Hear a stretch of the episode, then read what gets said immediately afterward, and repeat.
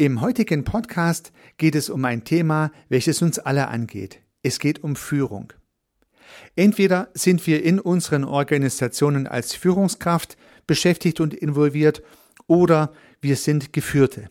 Entweder sagen wir anderen, was zu tun ist und was zu lassen ist, oder aber wir bekommen von anderen gesagt, was zu tun und zu lassen ist. Stimmt das? Ist das tatsächlich die Definition von Führung, die Vorgabe, was zu tun und zu lassen ist, wo der Weg hingeht? Auch damit möchte ich mich in diesem Podcast beschäftigen. Mit der Frage, was Führung auszeichnet, wie Führung im systemischen Sinne interpretiert werden kann, welche Möglichkeiten Führung hat und welche Möglichkeiten Führung auch nicht hat. Darum soll es heute gehen. Herzlich willkommen zu dieser spannenden Episode. Herzlich willkommen zum Podcast Systemisch Denken und Handeln.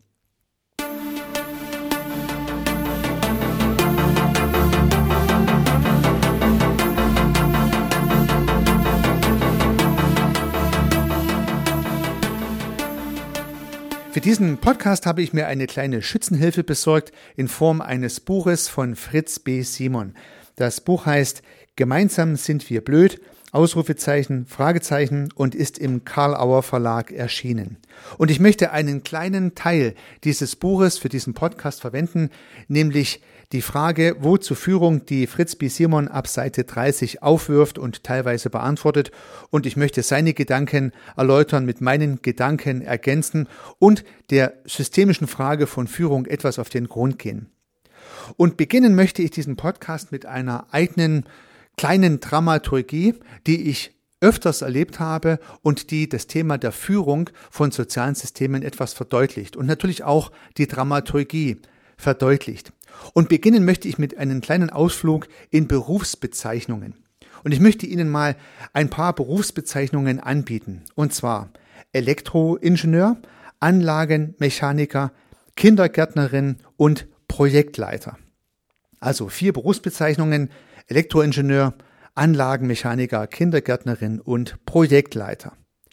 Alle diese vier Berufsbezeichnungen haben jeweils ein Objekt, um das es sich bei der Tätigkeit handelt und eine Tätigkeit, die im Rahmen dieser Arbeit ausgeführt wird, die an diesem Objekt, kann man sagen, ausgeführt wird. Nun ist es mehr oder weniger klar bei diesen vier Begriffen, die ich Ihnen angeboten habe, und ich möchte es ein bisschen erläutern. Der Elektroingenieur macht offensichtlich Engineering, das wäre das Verb, für Elektro oder Elektrotechnik. Ja, der Elektroingenieur ist ein Ingenieur, das wäre das substantivierte Verb, das Engineering von elektrotechnischen Anlagen. Der Anlagenmechaniker, da ist es noch ein bisschen deutlicher, der ist Mechaniker, also er arbeitet als Mechaniker, also er schraubt und regelt und steuert und montiert und demontiert und sucht Fehler und so weiter und so fort am Objekt der Anlagen im weitesten Sinne. Ja, der Projektleiter, da ist es vielleicht am einfachsten, der leitet schlicht und ergreifend Projekte. Das Objekt seiner Tätigkeit sind die Projekte, die Tätigkeit, die er durchführt, ist die Leitung. Und last but not least die Kindergärtnerin, da steckt recht deutlich das Objekt drin, nämlich die Kinder. Ja gut, mit Gärtnerin, das ist ja so ein spezielles Wort, Kindergärtnerin. Ähm, ja, was man mit Gärtnern meint, im Sinne von Kinder, das sei ihrer Fantasie überlassen. Vielleicht hat es was mit Hegen und Pflegen zu tun oder mit dem Beobachten von Wachstum. Das sei mal dahingestellt. Das wäre dann das etwas weit gefasste Verb der Kindergärtnerin. Das Betreuen vielleicht von Kindern. Das Erziehen vielleicht von Kindern. So könnte man es verstehen. Bei diesen vier Berufsbezeichnungen, und darum geht es mir eigentlich, steckt immer das Objekt drin, für das die jeweilige Person eine gewisse Expertise erlangt hat und das Verb, was an diesem Objekt durchgeführt wird. Und so dürfen wir davon ausgehen, dass Anlagenmechaniker was von Anlagen verstehen, dass Elektroingenieure was von Elektrotechnik verstehen, dass Kindergärtnerinnen was von Kindern verstehen und dass natürlich auch Projektleiter hoffentlich was von Projekten verstehen. Davon geht man aus. Ja. Und die Berufsausbildung bezieht sich auch darauf, diese Objekte so zu schulen, dass man denn die Verben an diesen Objekten auch wirklich durchführen kann. Soweit mal dieses Thema. Und nun kommen wir zur Führungskraft, zum Leiter, zur Leiterin.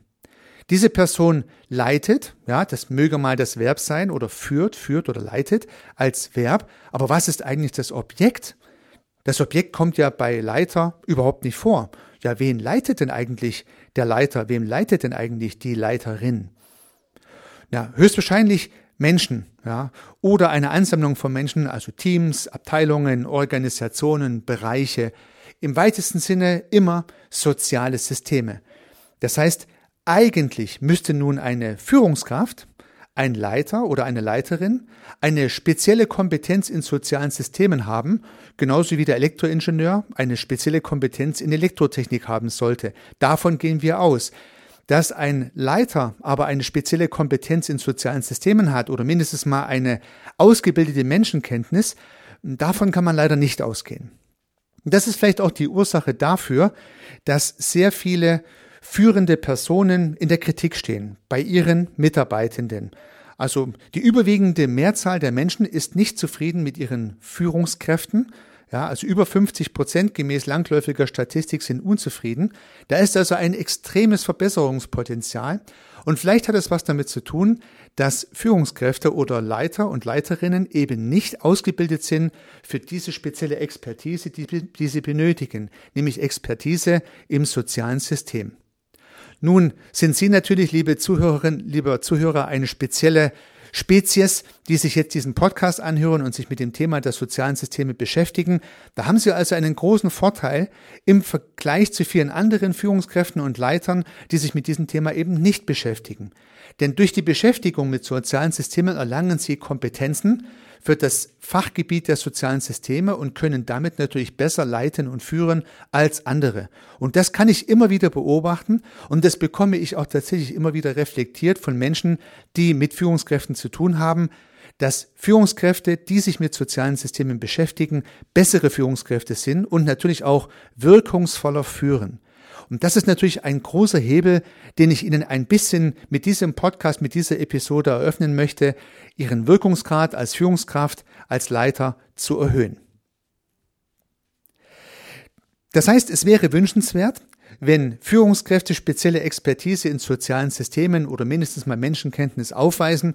Leider ist es nicht so. Und das ist eine gewisse Dramaturgie, die ich an den Anfang dieses Podcasts stellen wollte. Denn ich habe selber diesen Fehler immer wieder mal gemacht und auch bei anderen beobachten können, dass gerade Experten im jeweiligen Fachgebiet häufig zur Führungskraft ernannt werden und dann an dieser neuen Aufgabe scheitern. Weil die Aufgabe der Menschenführung bei uns meistens gar nicht als eigene Kompetenz gesehen wird, sondern nur noch als eine kleine Zusatzaufgabe, die der übliche Fachexperte noch oben drauf bekommt. Aber das ist genau das Problem der Sache. Führungsaufgaben, Leitungsaufgaben sind halt nicht einfach so eine kleine Ergänzung einer Fachexpertise, sie sind eine eigene Fachexpertise. Und wenn ich Fachleute, egal in welchem Fachthema, mit der Führungsaufgabe zusätzlich betraue, dann muss ich genau beobachten, ob diese Person auch für diese neue zusätzliche andere Aufgabe überhaupt geeignet ist. Ein guter Projektleiter, ein guter Elektroingenieur, eine gute Kindergärtnerin, ein guter Kindergärtner oder ein guter Anlagenmechatroniker ist halt noch lange keine gute Führungskraft, nur weil er vielleicht in seinem Spezialgebiet gut agiert.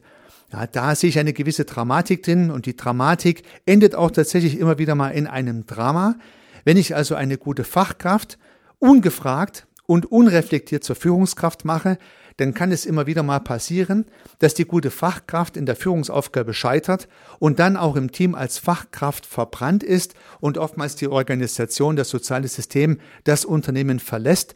Und ich habe dann gar nichts gekonnt. Ich habe einfach eine gute Fachkraft im wahrsten Sinne des Wortes verbrannt, wenn man so eine Person ungefragt und unreflektiert zur Führungskraft macht. Das heißt natürlich nicht, dass eine gute Fachkraft nicht auch eine gute Führungskraft sein kann, aber es gibt keine zwingende Kausalität. Und die wird oftmals gern im Berufsleben unterstellt. Ja, diese, dieses kleine Drama wollte ich voranstellen, um auf diesen Sachverhalt nochmal explizit hinzuweisen. Aber nun zum eigentlichen Thema, nämlich zur Frage, wie kann man denn Führung systemisch sehen und was schreibt Fritz B. Simon in seinem Buch ab Seite 30 unter der Überschrift Wozu Führung dazu? Simon differenziert hier zunächst mal zwei verschiedene Führungstypen. Das eine ist die personenorientierte Führung, die Orientierung an einer Person. Und das wäre mal die eine Perspektive, die man hier beleuchten kann. Bei dieser Art von Führung dominiert die Führungskraft, der Leiter, die Leiterin, der Mensch. Und wenn dieser Mensch wunderbare Entscheidungen trifft, immer im richtigen Kontext, immer mit dem richtigen Maß, immer an der richtigen Stelle, immer die richtige Entscheidung, dann ist es natürlich für niemanden ein Problem, einer solchen wunderbaren Führungskraft auch zu folgen. Das heißt, natürlich gibt es Situationen und natürlich gibt es Umstände, wo eine Führungskraft eine klare Entscheidung trifft und die anderen machen einfach das ohne Diskussion. Ja, Im militärischen Bereich kennt man sowas von Befehl und Gehorsam, aber auch bei der Feuerwehr, im medizinischen Bereich und so weiter muss man sich Diskussionen sparen und eine Führungskraft gibt hier klare Entscheidungen vor, die einfach nur umzusetzen sind. Das wäre eine Orientierung an der Person, eine Orientierung an der Führungskraft. Fritz B. Simon möchte ich hier zitieren mit folgendem Satz. Solch ein personenorientiertes Solch ein personenorientiertes Führungsmodell bringt erhebliche Zeitvorteile mit sich. Wenn es schnell gehen muss und der Hierarch wirklich weiß, was zu tun ist, dürfte eine klar hierarchisch strukturierte Entscheidungsfindung und Kommunikation unschlagbar sein. Also was sagt Simon? Wenn die Person weiß, was sie tut und wenn nicht viel Zeit besteht, eine Entscheidung zu reflektieren, dann ist dieses Modell unschlagbar. Der entscheidende Punkt, den Simon hier anführt, ist, wenn der Hierarch weiß, was er tut. Das heißt, ein guter König, ein guter Kommandant, ein guter, ein guter Teamleiter, der stets das Richtige tut, der ist eigentlich gar kein Problem. Aber kann jemand stets das Richtige tun? Ist ein Mensch überhaupt in der Lage, immer die richtigen Entscheidungen zum richtigen Zeitpunkt zu treffen? Ja. Und auch diesen Punkt greift Simon auf. Ich zitiere nochmal. Wenn man betrachtet, in welchem Territorium sich Unternehmen heutzutage zu bewegen haben, so sind Management und Führung mit einer Komplexität konfrontiert, die zu erfassen die Fähigkeiten des Einzelnen eigentlich immer überfordert. Es ist also höchst unwahrscheinlich, dass einsame Entscheidungen heroischer Manager auf Dauer zu tragfähigen Ergebnissen führen. Langfristig kann dieses Modell als irrational und zum Untergang verdammt angesehen werden. Ja, was meint Simon? Unsere heutige Wirtschaftswelt, hier bezieht es auf das Thema der Unternehmen und Märkte, aber auch ganz allgemein. Unser soziales Umfeld wird immer komplexer und dass in diesem komplexen Umfeld eine einzelne Person, ein, eine heroische Person, ein Held, immer die richtige Entscheidung trifft, ist mehr als unwahrscheinlich. Und ich glaube, liebe Zuhörerinnen, liebe Zuhörer, dem werden Sie zustimmen. Es ist kaum möglich, auch dann, wenn man sehr gut ist, immer die richtige Entscheidung zu treffen. Das wäre ja auch eine extreme Bürde, die sich der Leiter, die Leiterin aufbürden würde, wenn man davon ausgeht, dass es so wäre. Es ist nicht so. Der Leiter, die Führungskraft kann nicht immer die richtige Entscheidung treffen, kann nicht die heroische Person sein, die sie gern sein sollte oder möchte. Das wird nicht funktionieren. Ja. Unter diesen Gesichtspunkten scheint es einen zweiten Weg geben zu müssen, der gegebenenfalls anders funktioniert und der vor allen Dingen dazu beiträgt, dass die Führungskraft, dass die Leiterin, der Leiter die Ressourcen des jeweiligen Teams nutzt, in welchem sie mit Führung beauftragt ist. Also es geht nicht darum, heroische Entscheidungen zu treffen, es geht darum, heroische Entscheidungen herbeizuführen. Das wäre der große Unterschied, den ich so feststellen könnte. Simon arbeitet nun drei Voraussetzungen heraus und das ist auch der ganze Grund dieses Podcasts, weil mir diese Idee gut gefällt. Das heißt, er arbeitet drei Bedingungen heraus, die herbeizuführen sind, dass das Team auch in Selbstorganisation durch einen selbstorganisierenden Leiter organisiert funktioniert. Das Team braucht eine einheitliche Landkarte, das Team braucht ein einheitliches Ziel und es muss die Fähigkeit haben, sich gegenseitig zu beobachten. Also drei Dinge, einheitliche Landkarte, einheitliches Ziel und die Fähigkeit, sich gegenseitig zu beobachten. Ich zitiere hier auch nochmal Simon auf Seite 35 seines Buches. Das klappt allerdings nur, solange die genannten drei Voraussetzungen gegeben sind. Man muss sich darüber einig sein, welche Landkarte zur Orientierung verwendet wird, welche Ziele man verfolgt und man ist darüber informiert, wo der andere sich gerade bewegt. Das sind also die drei Dinge, die zu berücksichtigen, die zu berücksichtigen sind. Na. Nun geht es mal mit den Landkarten los. Man braucht also einheitliche Landkarten und Landkarten sind Wirklichkeitskonstruktionen. Das heißt, wie sehen wir unsere Umwelt, wie sehen wir unseren Markt, wie sehen wir die Situation unserer Organisation, wie schätzen wir das ein, wo bewegen wir uns äh, auf einem Spielfeld, auf einer Landkarte. Und nun kann natürlich die Situation vorliegen, dass Menschen unterschiedliche Landkarten über die Bedeutung der eigenen Organisation zum Beispiel im Markt haben und demzufolge keine einheitlichen Landkartenstrukturen vorliegen. Und nun gibt es zwei Möglichkeiten, zu einheitlichen Landkarten zu kommen.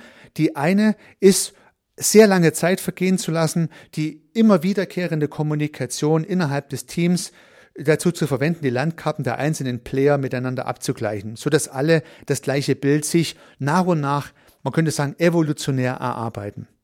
Die andere Möglichkeit ist, den Vorgang in der Art zu beschleunigen, dass eine gute Führungskraft die Kommunikation genau über diese Frage anregt.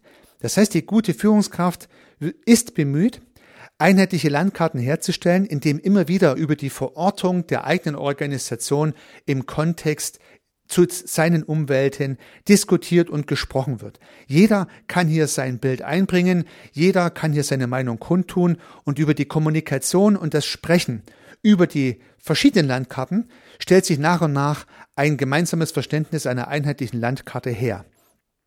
Erstes wichtiges Fazit. Durch Kommunikation können die Landkarten angeglichen werden und es ist die erste Aufgabe der Führungskraft, diese Kommunikation herbeizuführen nicht nur zu ermöglichen, sondern auch einzufordern, wenn man so möchte. Und in dieser Kommunikation ist es besonders wichtig, sehr ehrlich zu sein. Das heißt, keine schönfärberischen Landkarten zu entwickeln, rosarote Landkarten zu entwickeln, wo alles prima ist, sondern ganz im Gegenteil, gerade dafür zu sorgen, dass alle Defizite, alle Probleme, alle Schwierigkeiten in diese Landkarten mit hineinkonstruiert werden, jeder auch seine Probleme mit hineinkonstruieren darf und über Kommunikation kundtut, sodass alle diese Situation in ihr gemeinsames Bild einbauen können. Und nun entsteht im Ergebnis eine gemeinsame Landkarte als Basis aller weiteren Diskussionen.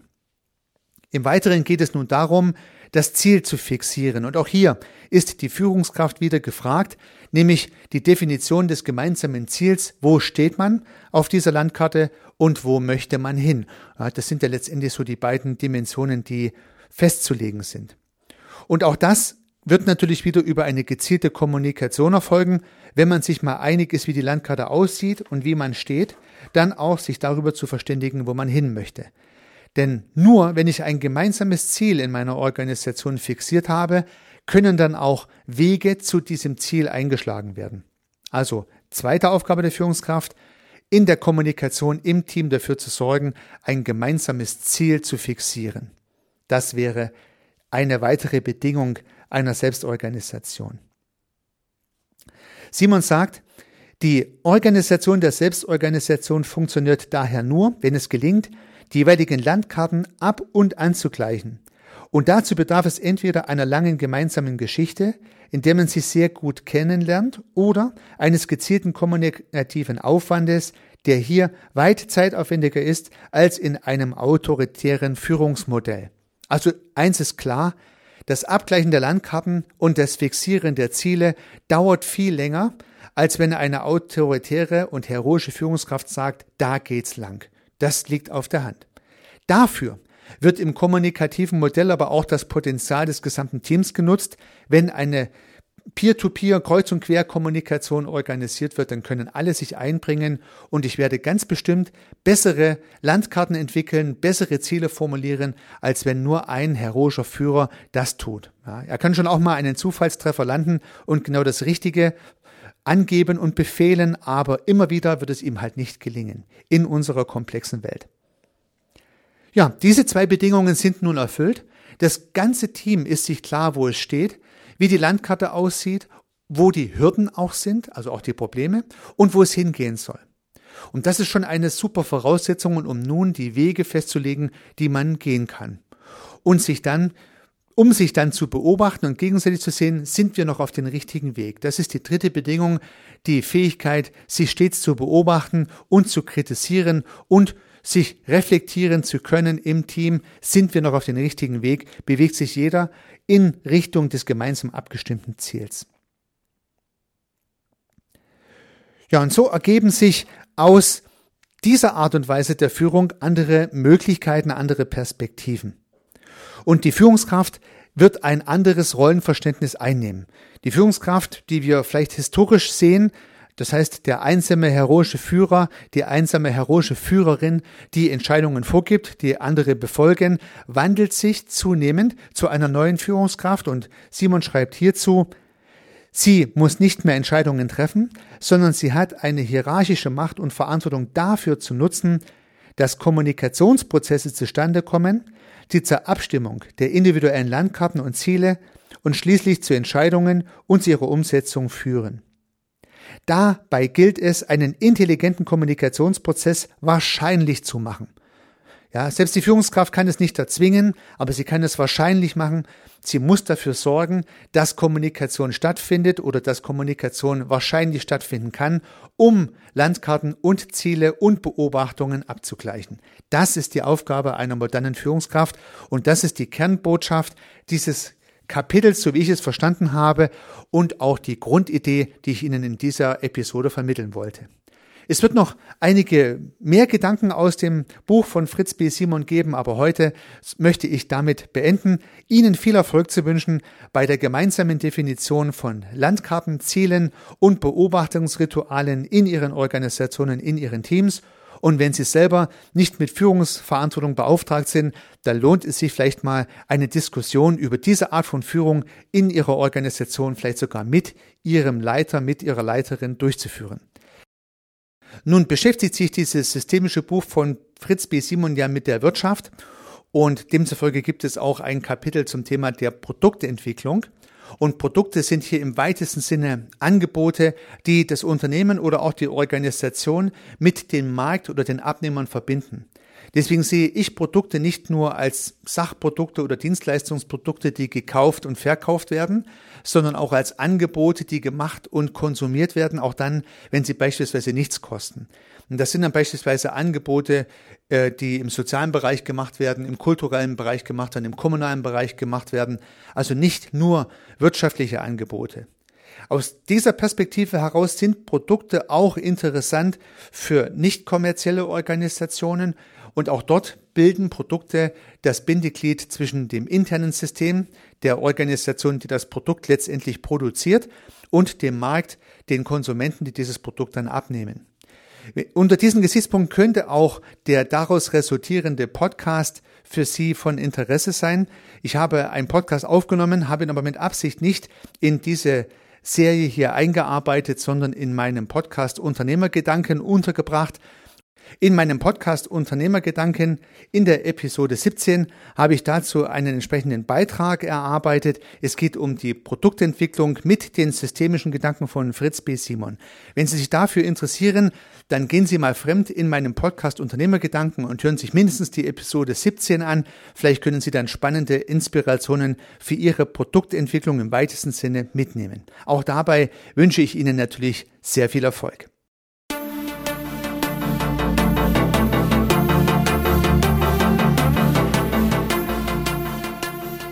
Ich freue mich, dass Sie diese Episode angehört haben und hoffe natürlich, dass sie Ihnen gefallen hat und dass Sie was davon mitnehmen können.